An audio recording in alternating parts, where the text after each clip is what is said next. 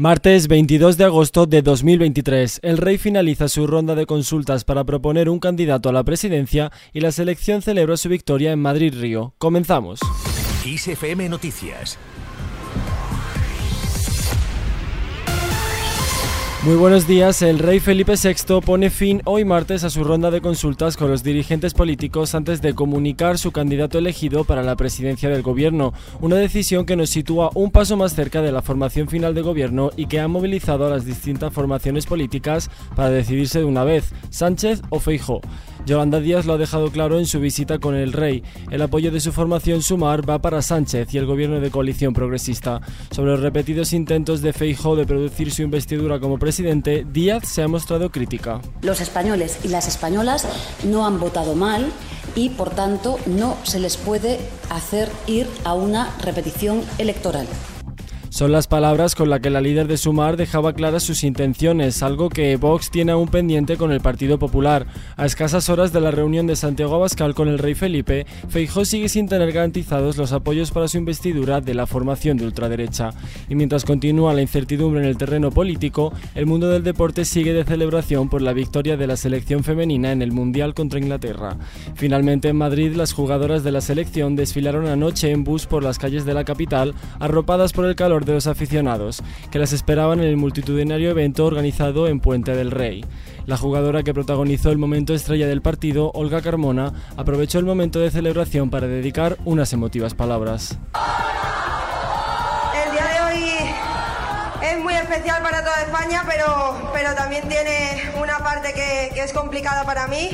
Sabéis que, que ayer fue un día de muchas emociones eh, por momentos fue el mejor día de mi vida y, y bueno, luego se convirtió en el peor. Eh, realmente estoy muy emocionada de, poder eh, brindaros esta alegría a todo el país. y bueno, aquí tenéis la estrella que tanto queríais. Y bueno, no solo la que llevamos ahora en el pecho, sino todas las que están en el cielo y que nos han acompañado. Entre aplausos y ovaciones, la jugadora recordaba a su padre, que falleció momentos antes de iniciar el partido de la final, y ponía así el broche de oro a una noche de celebración en Madrid-Río por todo lo alto y seguimos muy pendientes del incendio forestal que asola a Tenerife. Pedro Sánchez ha anunciado que va a declarar la zona como zona catastrófica, pues son ya 14.000 hectáreas de terreno calcinado, lo que equivale a casi la mitad de la corona forestal y un 7,3% del total de la isla. Sin embargo, en las últimas horas se ha avanzado en el control del fuego y se espera que se ralentice su avance. Ha llegado ya el momento de echar un vistazo al mapa del tiempo. Parece que este martes nos seguirán acompañando las temperaturas significativamente altas en casi toda España, salvo en el área cantábrica y la mitad sur del área mediterránea, con alguna posible tormenta fuerte en el Pirineo catalán. Además, posibles chubascos en la cordillera cantábrica, el sistema ibérico y el Pirineo.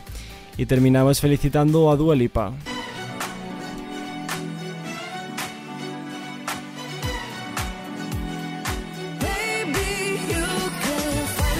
La cantante cumple este martes 28 años y aquí en Kiss lo celebramos con este tema que escuchas, Dance the Night, su último single que forma parte de la banda sonora de la película Barbie. Y es que en unos pocos años la cantante se ha colado en todas las listas de éxitos con temas como Don't Start Now, Levitating o el que la dio a conocer en todo el mundo en 2017, New Rules. Desde entonces, tres álbumes de estudio y tres premios Grammy, en los que incluso estuvo nominada a Álbum del Año por Future Nostalgia en 2021. A eso se suman colaboraciones con artistas de la talla de Elton John, Miley Cyrus o Madonna. Con esta noticia, que por cierto tenéis ampliada ya en nuestra web kissfm.es, nos despedimos por el momento, pero ya sabes que tienes toda la, toda la actualidad a cada hora en los boletines de XFM y ampliada aquí en nuestro podcast XFM Noticias. Con Cristina Muñoz en los mandos de la realización, un saludo de José Sánchez y que tengáis un feliz martes.